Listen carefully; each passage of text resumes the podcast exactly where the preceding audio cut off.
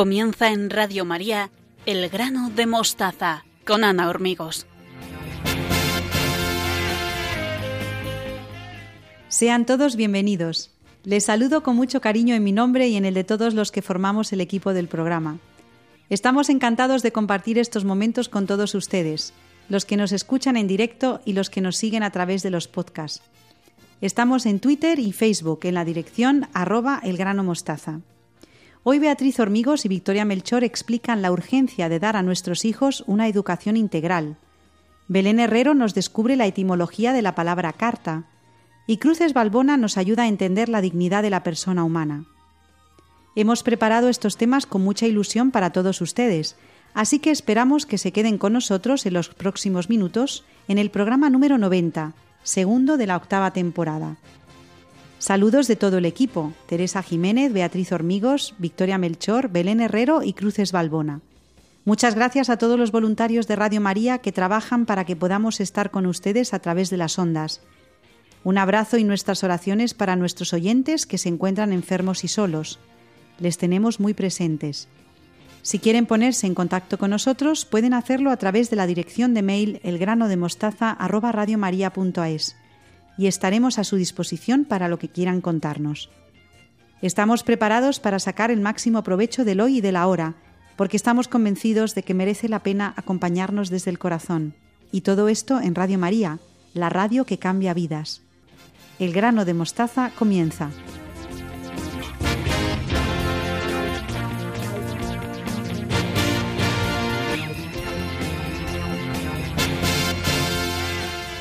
Abrimos el programa de hoy con mis queridas colaboradoras Beatriz Hormigos y Victoria Melchor. Buenas noches, ¿cómo estáis?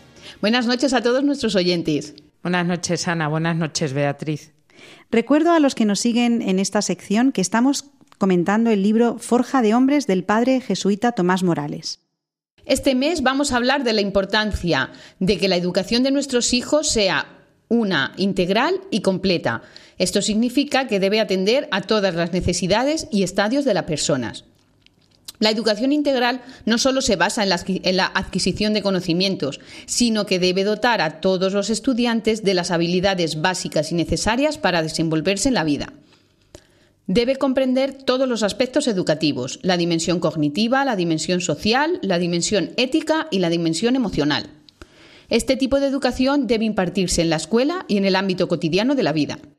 Muy importante que comprenda todos estos aspectos que acabas de decir, Beatriz, y no solamente eh, centrarse solamente en uno o en, o en dos simplemente, porque la persona es un todo, un todo integrado y, de este modo tenemos que, tenemos que educar, sobre todo en la escuela, pero también los, también los padres.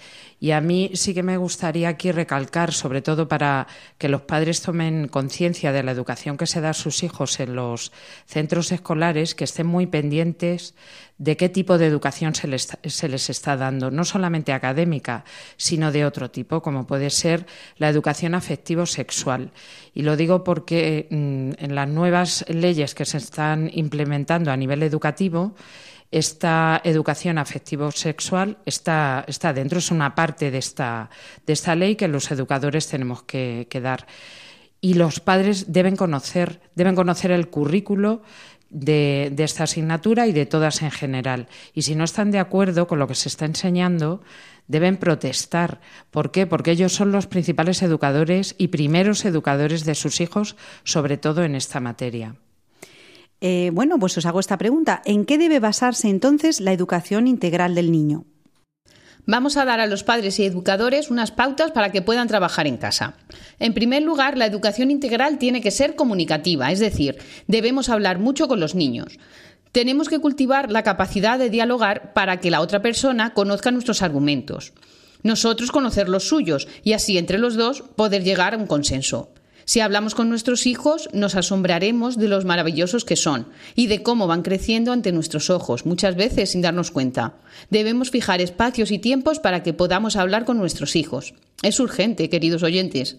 Y tan urgente, Beatriz. La verdad es que sí. Tú como madre que eres, pues eh, sabes en qué consiste esto. Y sobre todo, algo que no nos cansamos de repetir en este programa es que por favor apaguen los móviles y las televisiones. Se necesita ese tiempo en familia, como dice Beatriz, para dialogar y para conocer a nuestros hijos y bueno, en nuestro caso los, los estudiantes, pero nos, nos, sorprenderíamos de las cosas que tienen dentro y que, claro, están delante de una pantalla, pues no se manifiesta absolutamente, absolutamente nada. Y por ahí pasa también la educación integral. La verdad es que los padres mm, se están perdiendo muchas cosas de sus hijos si no establecen ese, ese diálogo. ¿Por qué? Pues porque cuando son más pequeños necesitan preguntar, pero es que cuando son jóvenes y adolescentes también hay un montón de, interrogantes. Simplemente a nivel físico, como está cambiando el cuerpo de, del niño y se transforma en un, en un adolescente, todo lo que, lo que pasa a nivel hormonal, por ejemplo, en las chicas, que también lo físico afecta a, a todo nuestro intelecto y esa parte emocional, porque unos días reímos, porque otros lloramos. Todo eso los padres son son los que deben hablar y educar en este sentido con, con los hijos y establecer esa comunicación tan necesaria. Bueno, pues ¿qué más características debe tener la educación integral? En segundo lugar, debe promover un uso responsable de la libertad. Una persona es libre cuando tiene la capacidad de saber qué es lo que tiene que hacer y cómo tiene que comportarse en una situación concreta. Como ya hemos comentado en programas anteriores, una persona no es libre cuando hace lo que le apetece, sino cuando hace lo que debe. Esto se consigue cuando somos capaces de ponernos en lugar del otro, lo que conocemos como empatía, y buscamos lo mejor para todos, no lo mejor para mí. En tercer lugar, se debe basar en el descubrimiento y desarrollo de las habilidades que cada uno poseemos.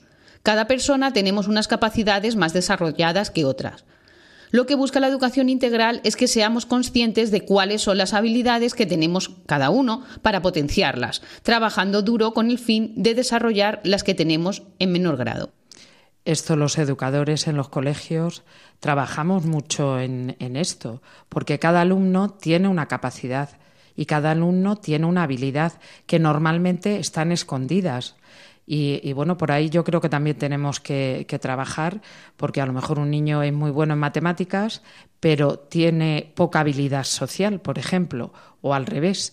Y, yo creo que ahí hay que estar, hay que estar atentos por el tema que comentábamos el, mes pasado de, la frustración y demás, pues en, eh, aquí para las habilidades también se podría retomar. Los padres también tienen que estar muy atentos y sobre todo en, esa segunda característica que ha comentado Beatriz, que es la libertad. Nosotros nos sentimos libres porque Jesucristo nos ha hecho libres y eso hay que inculcárselo a los, a los hijos. No podemos estar alienados. Eh, por una parte estamos alienados por el pecado original, pero es que la sociedad nos aliena con tantas cosas Hablamos de las, de las redes sociales, pero la moda, lo que nos aliena también, el dinero, el tener más. Es que si mi hijo no tiene, es que si yo no tengo, y eso mm, hay que procurar también educarlo, pero educar en esa libertad que es la que nos hace ser hijos de, Dios y al final seguir unos criterios eh, propios también muy importante en la sociedad de, hoy en día. No seguir a la masa, lo hace todo el mundo, que eso es típico de los adolescentes. Es que lo hace todo el mundo, o todo el mundo tiene móvil, o todo el mundo tiene Instagram, o mm, mamá, es que claro, mm, las niñas se visten así, ya, pero es que a lo mejor tú no te tienes que vestir así y sentirte, hay que educarlo, claro, porque tampoco podemos eh, meter a nuestros hijos y a nuestros alumnos en una burbuja ajena, pero hay que educar y sobre todo que tengan esa sensación de libertad. Es que cuando uno es libre, da igual lo que digan los demás y lo que te intenten imponer desde fuera. Además de la comunicación, la libertad responsable y el conocimiento interno, ¿qué más encontramos en la educación integral? En cuarto lugar, debemos fomentar la autonomía como capacidad autorreguladora de cada uno de nosotros. Aquí tenemos un papel fundamental los padres y los educadores. De ello hablamos en nuestro programa del mes de septiembre. No podemos olvidar, en quinto lugar y último, la educación de la empatía hacia las otras personas. Es fundamental en las relaciones sociales el saber ponernos en lugar del otro, como ya hemos comentado antes. Esto solo se consigue si desde pequeños nos han enseñado que no debemos hacer solo lo que nos apetece. La falta de empatía está muy relacionada con una personalidad inmadura. Sí, lo comentábamos en el programa del mes pasado, todo esto de la, inmadurez. Y a mí me parece muy, muy importante el tema de la, eh, la, empatía, ponerse en el lugar del otro. Hay tanta gente sufriendo, lo vimos durante el confinamiento, estos años de, de pandemia, cuánto sufrimiento hay en la, en la sociedad a nuestro alrededor. No hace falta que nos vayamos a otro continente, lo tenemos en nuestra ciudad, a nuestro lado. Y eso es algo que los padres y los educadores lo tenemos que, enseñar desde bien pequeños a ponerse en el lugar del otro. Cuando un niño no quiere comer, cuando no me gusta el cuaderno que tengo, cuando yo quiero, son ejemplos muy simples y muy sencillos y, bueno, graduados a, a la edad. Pero qué importante es eso, el ponerse en el lugar del otro. No se necesita tener todo. Hay que mirar siempre hacia atrás porque las personas que están a nuestro alrededor seguramente están, están sufriendo y, necesitan de nuestra ayuda y nuestro, y nuestro apoyo. También el, el rezar unos por otros, rezar en, en casa, por todos los enfermos, por todas las personas que están, por ejemplo, sin, sin trabajo, el acudir a Caritas con los hijos. A lo mejor una persona es voluntaria, pues qué bonito sería llevar a sus hijos para que vean el trabajo que se hace, que se hace en Caritas o en, o en otros centros sociales, cómo se ayuda a los demás para que también se aprenda eso. Bueno, podemos decir que el fin de la educación integral es que pretende convertirnos en unas personas con sentimientos equilibrados, y con la posibilidad de desarrollar nuestras competencias. Es decir, una educación integral es un bien para nosotros y para nuestros hijos. Una vez que hemos visto las características de la educación integral, podemos decir que ésta abarca tres campos, el del conocimiento, el de la conducta y el de la voluntad. El ámbito del conocimiento tiene que ver con los saberes que una persona debe de adquirir para valerse por sí misma y comprender su entorno. Son necesarios para vivir en sociedad, encontrar un trabajo, por ejemplo, poder comunicarse con personas afines a sus intereses, enseñar al que tiene menos conocimientos. Está claro que la educación no debe basarse únicamente en la acumulación de conocimientos como ocurría en la escuela tradicional, pero tampoco debemos caer en la equivocación de que solo es importante la educación emocional o competencial. Sí, la verdad es que lo, hablábamos, lo hablábamos antes como una silla que se queda que se queda coja porque siempre le va, le va a faltar algo. Yo creo que hay que recoger la, la tradición de la escuela antigua o más tradicional, que muchas cosas es muy buena. Por ejemplo, el tema de la memoria. Parece que ahora no se puede aprender de memoria. Hay que aprender a base de emociones, experimentos, por supuesto, pero es que también se necesita la memoria y se necesita escribir me diréis, qué tontuna estás diciendo. Se necesita escribir a mano, porque el cerebro aprende mejor y memoriza mejor, retiene mejor lo que se ha escrito a mano. O sea, cosas tan, tan sencillas como, como estas que, que, podemos conjugar con eh, todo el tema de las TIC, las nuevas tecnologías. Que, que, bueno pues para eso para eso están y, y en eso avanza tanto la tecnología como la ciencia y debemos incorporarlo también a la educación. Después del conocimiento viene la conducta y la voluntad, ¿verdad? Así es. La conducta del individuo debe trabajarse desde la infancia y se relaciona con la escala de valores de cada uno. Cada persona debe tener la capacidad suficiente para poder controlar sus actos, entender por qué debe comportarse de determinada manera en ciertas situaciones y respetar al resto de personas. Cuando las personas no se hacen responsable de todas las dimensiones de su personalidad, construyen una personalidad poco sana, ineficaz e incluso violenta, porque no son capaces de resolver los problemas de forma eficaz debido a la falta de equilibrio personal. Y esto está íntimamente relacionado con el desarrollo de la voluntad, como la facultad que debemos que tenemos cada uno de ordenar nuestra conducta y nuestros actos. La persona que tiene una voluntad bien formada es una persona libre. Fíjate, Beatriz, estaba pensando cuando hablabas de lo de la lo de la conducta y que a veces deriva en, situaciones o comportamientos violentos, ahí también tiene mucho que ver el tema de las redes sociales, los medios de comunicación, todo lo que vemos eh, a través de, series, de películas y demás, porque se nos muestra tanta violencia en todos los sentidos y en todos los aspectos. Robos, asesinatos, muertes, maltratos. Las noticias continuamente están. Han matado a no sé quién, unos padres han matado a su, a su hijo, han robado, han abusado. Y es tal bombardeo de eso que, claro, si los chicos no tienen bien formada esa, esa conducta, pues eh, al final interpretan y, sobre todo eh, imitan esos ejemplos que se, que se les está dando en, en las redes sociales y en los medios de comunicación. O sea que padres y educadores muy atentos con la conducta de los, de los hijos.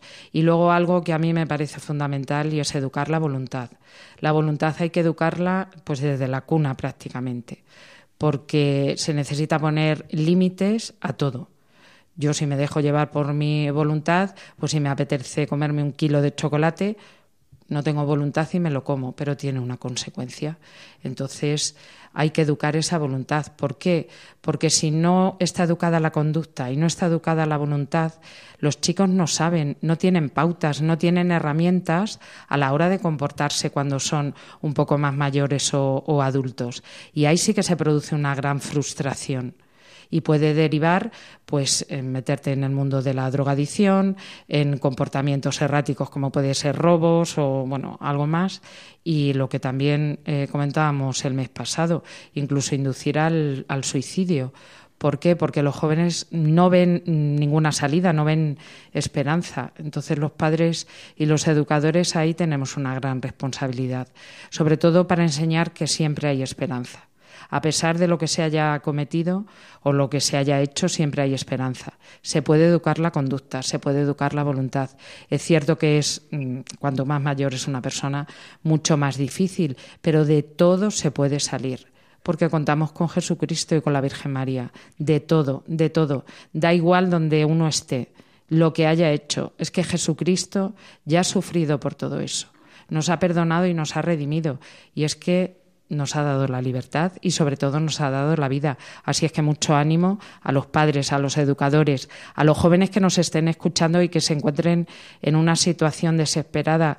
Por favor, que no hay situación que no se pueda revertir, porque Cristo nos ama. Bueno, pues con estas palabras de ánimo de Victoria Melchor, animamos igualmente a todos nuestros oyentes a que comenten con nosotros sus opiniones sobre los aspectos de lo que Beatriz y Victoria nos han expuesto hoy, es decir, la educación integral y su necesidad en la juventud y en la infancia. Lo pueden hacer en una dirección de mail. Les recuerdo que es elgranodemostaza@radiomaria.es. Muchísimas gracias a mis queridas Beatriz Hormigos y Victoria Melchor por estas enseñanzas eh, que están basadas en el Padre Morales. Un abrazo y hasta el mes que viene. Adiós. Un abrazo, Ana y Beatriz. Adiós. Y ustedes no se vayan, que en un momento se une al programa del grano de mostaza Belén Herrero, nuestra latinista de familia. Lo que todo el mundo ansía, encontrar la felicidad. Muéstrame, muéstrame Dios, para lo que está hecho mi corazón. Y es que es hacer uso pleno de mi libertad, basa en confiar, es poner mi calendario en blanco y dejarte rellenarlo. Dios te pido que me ayudes a realizarlo.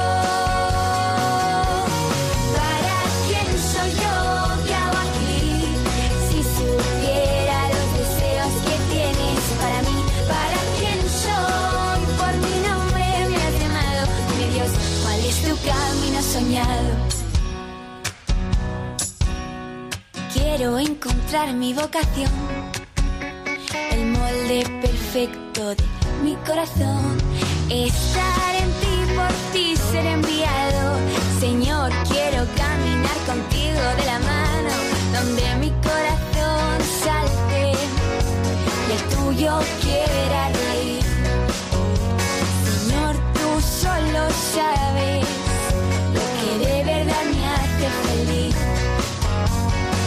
Ser santo mi deseo, quiero que arda el mundo entero. Dios te pido, quiero ser tu mensajero.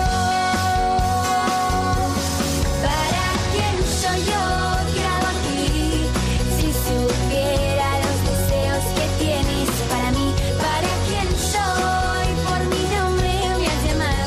Mi Dios, ¿cuál es tu camino soñado?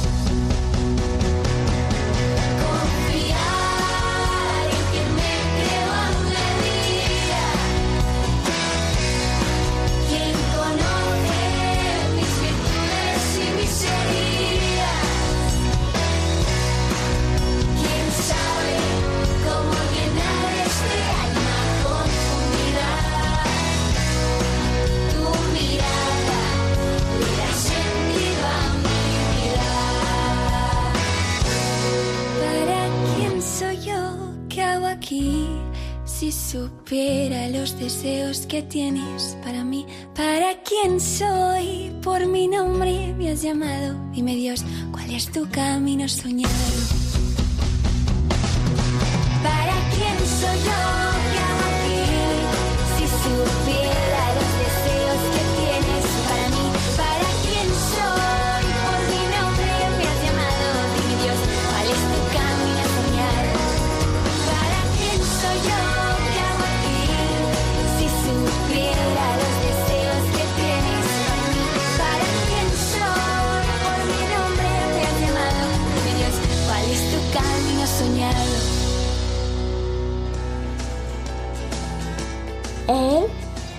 Grano de mostaza. Continuamos en el grano de mostaza con Belén Herrero, nuestra latinista de familia. Buenas noches, Belén, ¿cómo estás? Buenas noches, Ana. Muy contento de estar nuevamente con todos vosotros. ¿Hacia dónde nos llevas esta noche? ¿Cuál es la palabra que descubrimos hoy? Hoy queremos rendir homenaje desde Radio María a una palabra que ha sido de vital importancia para el hombre, tanto en el ámbito público como en el privado, y que tristemente se encuentra próxima a su desaparición, quedando reducida a las formas tan prosaicas que desde bancos y otras entidades comerciales se nos envía. Hoy hablamos de la palabra carta.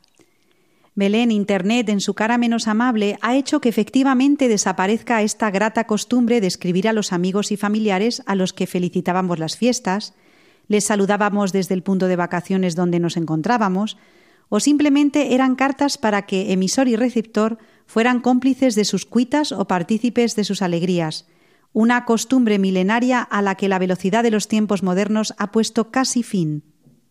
Bueno, una costumbre tan antigua que ya en la mitología clásica tenemos al primer cartero legendario. Fue Hermes, el heraldo de los dioses, a quien de quien Homero dijo de multiforme ingenio, de astutos pensamientos, ladrón, cuatrero de bueyes, jefe, que muy pronto habría de hacer alarde de gloriosas hazañas ante los inmortales dioses.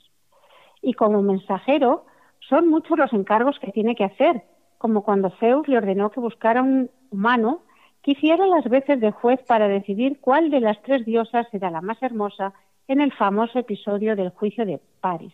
Belén, ¿era muy distinta la carta en aquella época? No te creas que ha cambiado tanto, Ana. A las cartas siempre les ha gustado mucho el cultivo de las formas. Un encabezamiento, un saludo y una despedida han sido y son requisitos indispensables de toda carta que se precie. Los materiales cambian, como es lógico. En la antigüedad clásica se escribía sobre tablillas de arcilla, láminas de plomo, hojas de pergamino o tiras de papiro que se enrollaban con un cordel que luego se sellaba debidamente con cera y eran los tabelari los encargados de transportarlas. Gracias a la magnífica red de carreteras que se fue construyendo, el correo era algo sencillo de hacer y permitía el contacto entre Roma y las zonas más alejadas del, imperio. Y durante mucho tiempo han constituido el principal soporte de la comunicación y fuente de investigación. Efectivamente, han sido el molde donde se han vertido desde los secretos recovecos o las inquietudes más íntimas, como las de Cicerón, hasta la exposición de doctrinas filosóficas que tanto gustaban del diálogo, como las de Platón o Séneca. Y también han tenido su propio espacio en la literatura, el conocido género epistolar. Ha sido un lugar común en todas las épocas. Ovidio, en sus heroidas, hace que mujeres de la mitología expresen mediante la carta sus dolores al amado y en sus Tristia y Pónticas lamenta su suerte adversa en el exilio. En una de sus cartas conocida con el nombre de Ars Poética, Horacio da cuenta sobre la normativa de principios literarios. Y por el epistolario de Plinio el Joven sabemos de la famosa erupción del volcán Vesubio, que sepultó Pompeya y que ocasionó también la muerte de su tío Plinio. En la liturgia de la misa, la epístola es una de sus partes en la que se procede a la lectura de un fragmento de alguna de las cartas escritas por los discípulos de Jesús y que están incluidas en el Nuevo Testamento. En ellas se defiende la pureza de la fe y también dan respuesta a las inquietudes de los cristianos. También Petrarca, Antonio de Guevara, Teresa de Jesús, el padre Feijó, José de Cadalso, Becker, son algunos de los muchos autores que se han valido del género. Bueno, Belén, pues después de esta introducción tan interesante, ¿cuál es el origen etimológico de la palabra carta? De los varios términos que poseía la lengua latina, el español se quedó con la forma latina de carta, que a su vez tomaron los romanos prestada de la lengua griega, jartés, y que se refería concretamente a la hoja de papel hecha en papiro, empleada, eso sí, para escribir cartas.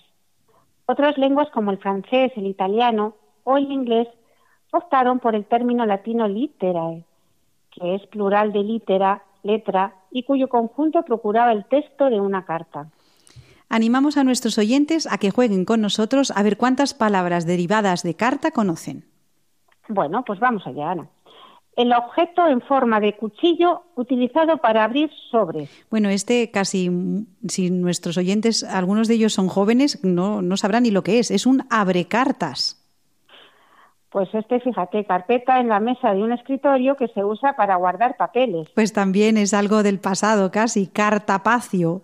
La práctica adivinatoria por medio de una baraja de cartas. La cartomancia. Repartidor de cartas. El cartero. Objeto de piel u otro material que sirve para contener documentos, tarjetas, etcétera. Este es más moderno, esto es la cartera. En los naipes, jugar al contrario o al compañero, carta a la cual puede servir del palo. Encartar. Cartel informativo de tela u otro material que lleva escritos determinados mensajes normalmente reivindicativos. Esto es una pancarta. Bolsa o valija donde se llevan las cartas. Portacartas. Dejar las cartas de la mano que no son buenas para el juego sustituyéndolas por otras. Descartarse. En un juego de naipes quedarse una carta detrás de otra. Trascartarse. Hoja de varios tamaños hecha de pasta de trapo, papel viejo y otras materias. El cartón. Papel más resistente y grueso que el normal de escritura. La cartulina. Libro en el que antiguamente se copiaban los privilegios y pertenencias de las iglesias y los monasterios o de otras comunidades. El cartulario. Escribirse cartas de manera recíproca. Cartearse o cartear. Pedazo de cartón, madera, etcétera, donde se apunta o escribe algo. La cartela. Comunicación entre personas mediante el intercambio de cartas. El carteo. Persona que hurta carteras. Uy, este no nos gusta encontrárnoslo. Este es el carterista. El papel que contiene cosas inútiles e impertinentes. Esto es un cartapel. Oficina inferior de correos donde se recibe y distribuye la correspondencia pública. La cartería. El cuaderno pequeño impreso que contiene las letras del alfabeto y los primeros rudimentos para aprender a leer. La cartilla. Robar a una mujer el bolso de la mano. Carterear.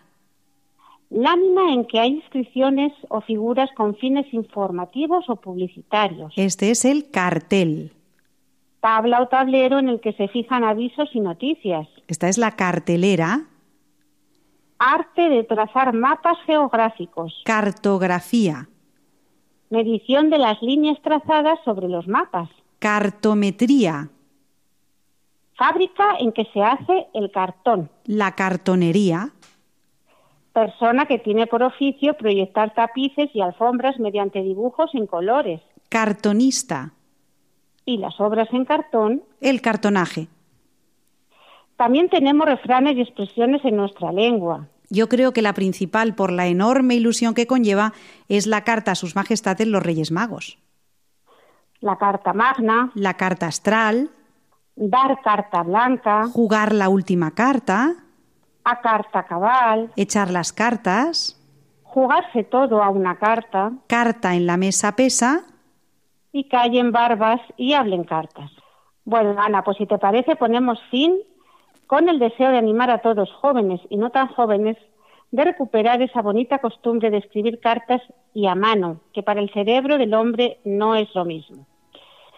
Antonio Tocornal ha escrito una bella novela bajo la forma de una carta. Mientras suenan estos acordes del compositor Grieg, nos despedimos con unos fragmentos de ella. Un beso y hasta el mes que viene.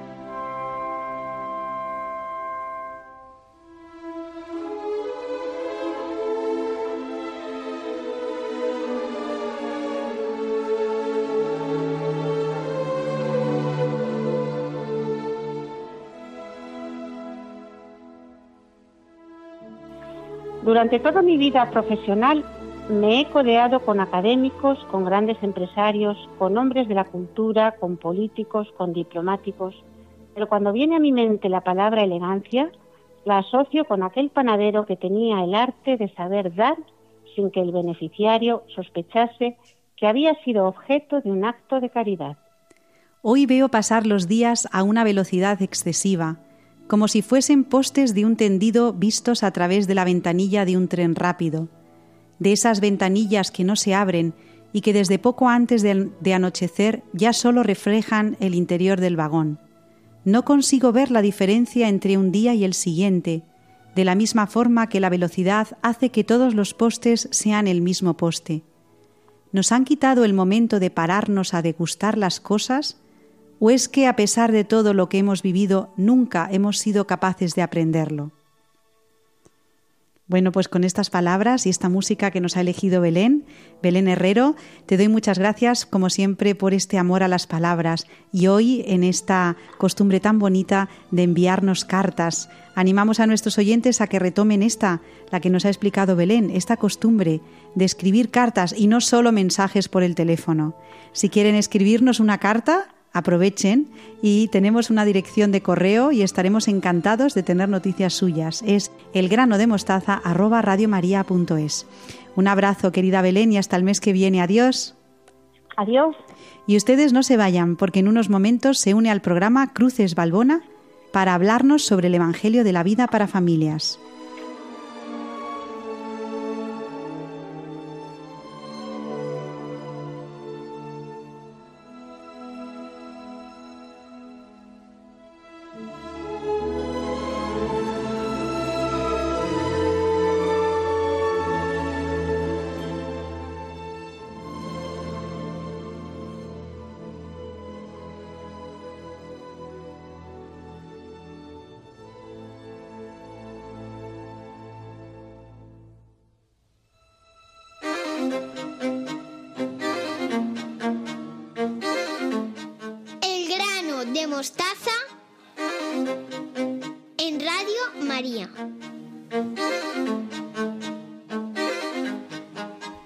Continuamos en Radio María con Cruces Balbona, a la que saludo con mucho cariño. ¿Qué tal, Cruces? ¿Cómo estás?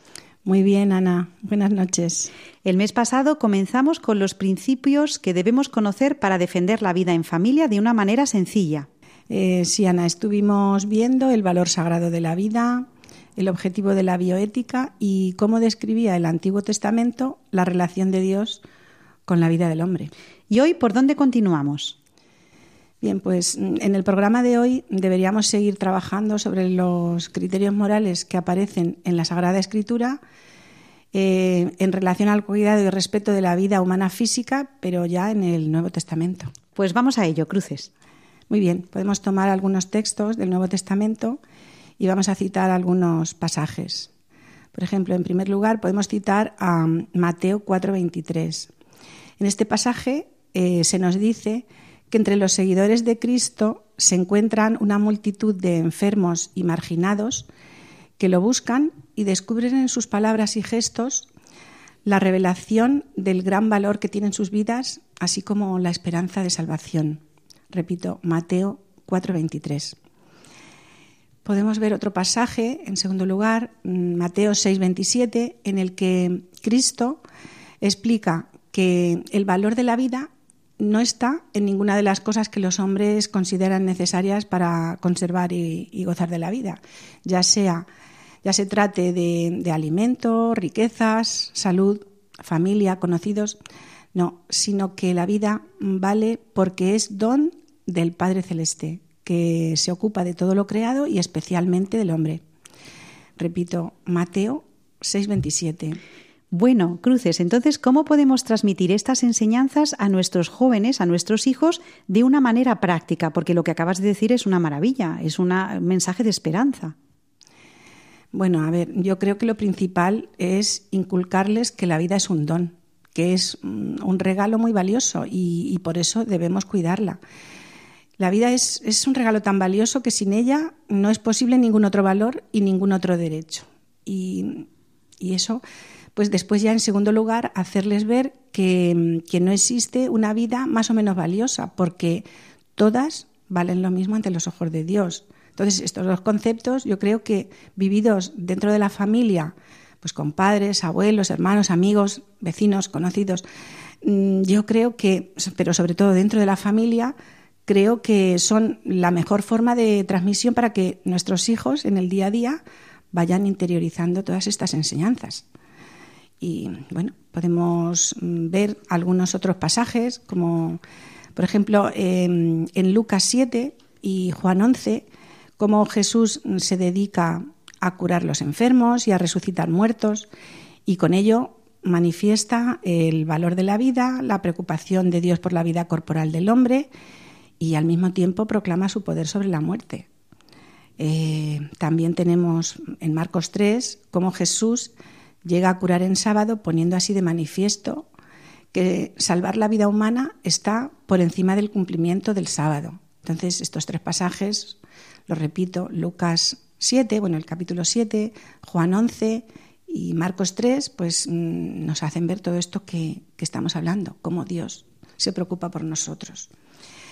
También otro pasaje que podemos citar está en Mateo 5, podemos leer el Sermón de la Montaña y, ver pues el testamento que nos deja Jesús, el testamento con la ley universal del amor y el perdón, que no es otra cosa que el perfeccionamiento del mandamiento no matarás hacia el, el mandamiento del amor. Repito, Mateo 5 muy recomendable. Sí, por lo tanto, Cruces, la vida del hombre es creada, mantenida y cuidada por Dios, que es la plenitud de la vida. Claro, claro, no, no podemos tener ninguna duda sobre eso. Esa es la base, esa es la base. Y, creo que con esto ya hemos sentado los cimientos de lo que luego mm, serán los argumentos que podemos usar cuando tengamos que defender la vida en nuestros ambientes, ya sea en el colegio, entre jóvenes, maestros, en el trabajo, eh, en familia, con los padres, con, nuestras familias y con el ejemplo, como ya hemos dicho. Bueno, pues vamos ahora con las preguntas que muchos oyentes seguramente se, habrán hecho alguna vez. Por ejemplo, Cruces, ¿en la investigación científica todo está permitido o hay límites? ¿Cuándo comienza la vida? ¿Cuándo acaba? ¿Cómo podemos cuidar y defender la vida a nuestro nivel? Vale, pues vamos a ir intentando dar respuestas a estas preguntas a lo largo de estos programas para todo el mundo que, quiera escucharnos. Pero, a ver, para iluminarnos sobre estos aspectos, eh, tenemos que acercarnos a la teología moral, cuyo objetivo principal es establecer cuál ha de ser la intención recta para con la vida humana y determinar qué actos voluntarios rectos se han de elegir y, ejecutar frente a la vida humana conforme a esa intención recta y a la dignidad de la vida misma. ¿eh? El, el razonamiento es el siguiente. A ver, puesto que la vida es un bien fundamental para el hombre, los actos derivados de la intención recta deben ser los propios de la virtud de la justicia y de la caridad, que incluyen, en primer lugar y de modo directo, la acogida incondicionada de la vida propia y ajena como un don que se debe respetar, defender, amar y servir, y en segundo lugar y de modo indirecto, la aceptación de la muerte cuando ésta se presente como inevitable. Esta última cita es una cita de la encíclica Evangelium Vitae de Juan Pablo II y estos son los actos derivados de la intención recta. Bueno, pues Cruces, dices que la vida humana es un bien fundamental para el hombre. Fíjate lo que acabas de decir, algo tan básico como esto. ¿Crees que la sociedad actual actúa conforme a esta realidad o a veces se ve la vida como una amenaza? O fíjate, como algo inútil cuando aparentemente no produce nada. Mm, sí, pues fíjate, Ana, que la ONU ya en 1948 estableció en, en su artículo 3 que todo individuo tiene derecho a la vida, a la libertad y a la seguridad de su persona. Por lo tanto, a ver, cualquiera, creyente o no, Admite que la vida es un bien fundamental para el hombre y que debe protegerse y cuidarse. Pero si nos fijamos ya en la teología católica, se establecen los siguientes principios normativos prácticos. El primero es el principio del carácter sagrado de la vida humana. El segundo, el principio de la inviolabilidad de la vida humana inocente. Y en tercer lugar, el principio de la inalienabilidad del derecho a la vida, desde el mismo momento de la concepción hasta su término natural. Bueno, hablas de estos tres principios y cuál sería el fundamento de ellos, Cruces. Sí, sí, pues mm, el fundamento de estos principios normativos prácticos es la dignidad de la persona, algo que no se nos debe olvidar. Ahí se encuentran el origen y el fundamento del deber de respetar absolutamente la vida humana y ahí es también donde se apoyan los principios bioéticos de la doctrina social de la Iglesia. En este caso podríamos también consultar la encíclica Veritatis Splendor de San Juan Pablo II, que, que dice mucho sobre esto. Entonces ahora tengo que preguntarte lo siguiente. ¿Qué significa dignidad de la persona humana? Bueno, vamos a intentar explicarlo muy sencillamente para, nuestros oyentes. A ver, el, el término dignidad, dignitas, designa en latín aquello que es estimado o considerado por sí mismo y no como derivado de otro. Podemos definir la dignidad humana como la cualidad inherente a cualquier ser humano de ser fin, fin en sí mismo, no susceptible de rebajarse a la categoría de medio bajo ninguna circunstancia, ni siquiera de carácter excepcional. Em, la dignidad de la vida humana tiene un valor interno e insustituible que le corresponde al hombre en razón de su ser, y no por ciertos rendimientos que prestara ni por otros fines distintos de sí mismo. Entonces, de acuerdo con este presupuesto, no, no, sería necesario ningún requisito adicional, como por ejemplo la racionalidad, la autonomía moral o la calidad de vida, para poder demandar el reconocimiento de la dignidad. Es decir, que el ser humano posee una dignidad propia por el propio hecho de ser humano. Así es, Ana. Y esto no tiene nada que ver solo con la fe cristiana. Eh, el concepto de dignidad expresa el valor del hombre y posee implicaciones eh, de, índole, antropológica, ética, política, económica y no solo religiosa, etc. Eh, la dignidad humana depende de la propia naturaleza, es decir, es una dignidad ontológica, es lo que el hombre es, y no de lo que hace o está en grado de hacer actualmente, que sería lo que es la dignidad moral. De ahí que no se puedan mantener los argumentos de estados de la vida no dignos o inútiles por enfermedad o por vejez, ¿no? Claro, claro, así es. Mm, la cultura de la muerte nos vende la idea de que hay vidas que no merecen ese don, que no merecen vivir porque son pequeñas y no pueden defenderse o porque son muy mayores y enfermas y no pueden defenderse tampoco. Entonces, eh, a ver si tomamos como referencia un punto de vista teológico, la dignidad de los seres humanos se presenta acrecentada porque por el hecho de ser creados a imagen y semejanza de Dios. Como ya hemos dicho, nuestros oyentes tienen que saber que el acto creador deja en cada hombre en particular y en todos los hombres en general no solo el ser y la vida, sino también algo de sí mismo. Dios deja algo suyo al crear a cada hombre. Esto es impresionante. Este algo divino presente en el hombre es un bien sagrado, un bien divino, en el sentido que la imagen es de Dios y por tanto el ser de cada persona individual remite directamente a Dios. Y en esta remisión a Dios está su verdad más profunda de la cual nace su altísima dignidad. Eh, teniendo todo esto en cuenta, mm, cada ser humano es imagen de Dios, hermano de Cristo y llamado a la vida eterna. Y por tanto, la dignidad de los hombres no va a depender de su condición social, de su formación cultural, de su desarrollo físico o espiritual, de su imagen o figura exterior, ni de su edad, ni de su salud, ni de su inteligencia, ni de sus convicciones filosóficas o religiosas. Y porque la dignidad humana es una realidad de carácter ontológico común a todos los hombres es por lo que todos los individuos humanos vivos tienen la misma dignidad. Bueno, Cruces, me encanta lo que acabas de decir y me llena de esperanza. Seguramente también a nuestros oyentes les parezca lo mismo. Cuando ves en el otro la imagen de Dios, yo creo, Cruces, que la vida cambia y cambia también la relación contigo mismo y con los demás. Dices además que la dignidad de la persona humana no depende ni de su edad, ni de su salud, ni de su inteligencia, entre otras características. Sin duda debemos seguir tratando estos temas en Radio María, porque es urgente que la gente escuche esto. La gente tiene que oír estas cosas que son tan contrarias al discurso dominante que existe hoy en la sociedad. Bueno, Cruces, ¿te parece que pongamos alguna tarea a nuestros oyentes para el mes que viene?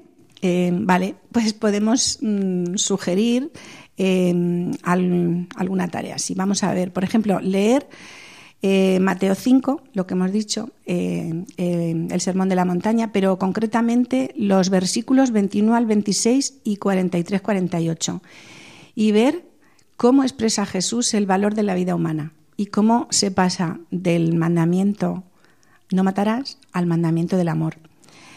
Entonces, bueno, también podemos em, ponerles otra tarea que es responder a las siguientes preguntas. Primera, eh, ¿cuál es el fundamento para afirmar que la vida es un bien fundamental?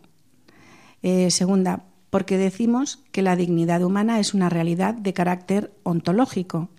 Y luego, en tercer lugar, pues mm, em, coger el catecismo de la Iglesia Católica y ver el número 57 y ver cómo expresa nuestro catecismo el origen de la dignidad del hombre. Creo que puede ser muy informativo.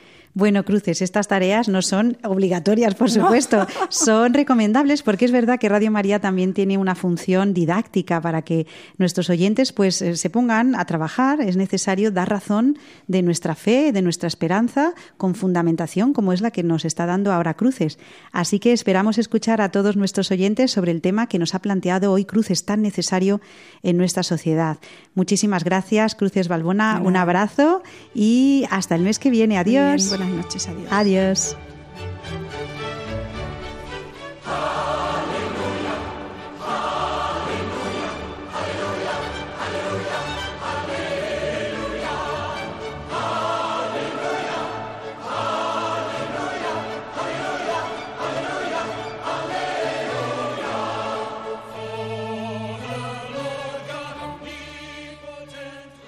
Hace 25 años, San Juan Pablo II promulgó la encíclica Evangelium Vitae sobre el valor y la inviolabilidad de la vida humana. Este santo pontífice presentaba el ejemplo de la Virgen María que acogió a Dios en el momento del anuncio del ángel Gabriel y desde entonces se comprometió a hacerse cargo de esa nueva vida que nacía en sus entrañas. Hoy, ante esta pandemia que estamos viviendo y que amenaza la vida humana, recordamos a tantas personas que se prodigan en el servicio de los enfermos, a los ancianos y a los que están solos. Nuestras sociedades necesitan que difundamos más allá de las emergencias, como la de ahora, esa cultura de la solidaridad del cuidado, de la acogida, contribuyendo a crear un mundo cada vez más humano, con coraje en la palabra y valentía en las acciones. Esto significa responsabilizarnos del que sufre, del marginado, del que no es capaz de avanzar por sus propios medios, porque todos ellos tienen derecho a gozar de la plenitud de la vida y para todos ellos la Iglesia debe tener entrañas de madre. Saludo a los fieles de lengua española que siguen esta catequesis a través de los medios de comunicación.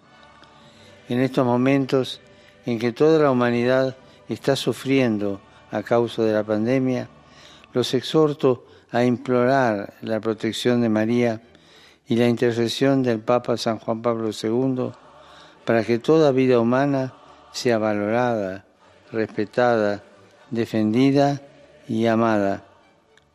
Así se hallará justicia, paz y felicidad. Que Dios los bendiga.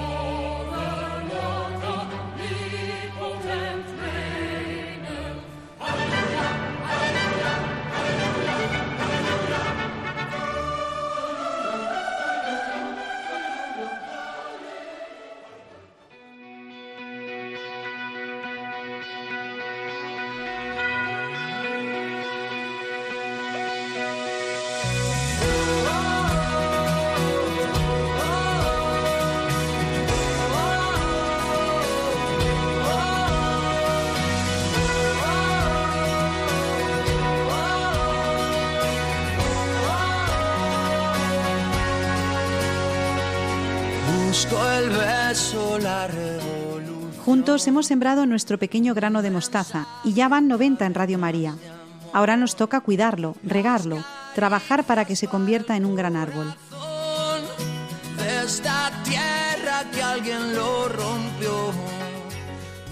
Gracias a Beatriz Hormigos y a Victoria Melchor por explicarnos la urgencia de dar a nuestros hijos una educación integral. A Belén Herrero por descubrirnos la etimología de la palabra carta.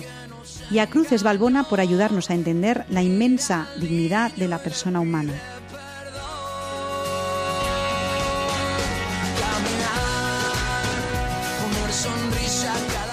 Nosotros nos vamos hasta el próximo 23 de noviembre de 2022, pero ustedes pueden quedarse en Radio María, la radio que acompaña el corazón. Seguimos a su disposición en la dirección de mail elgranodemostaza@radiomaria.es. Los dejamos con los servicios informativos y los llevamos a todos en el corazón. Adiós.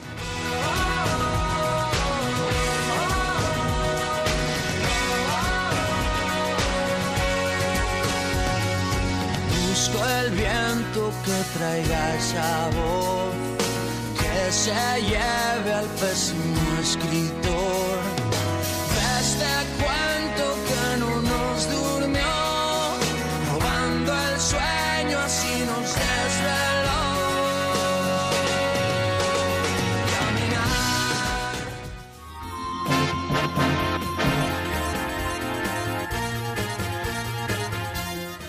Han escuchado El grano de mostaza, un programa dirigido por Ana Hormigos.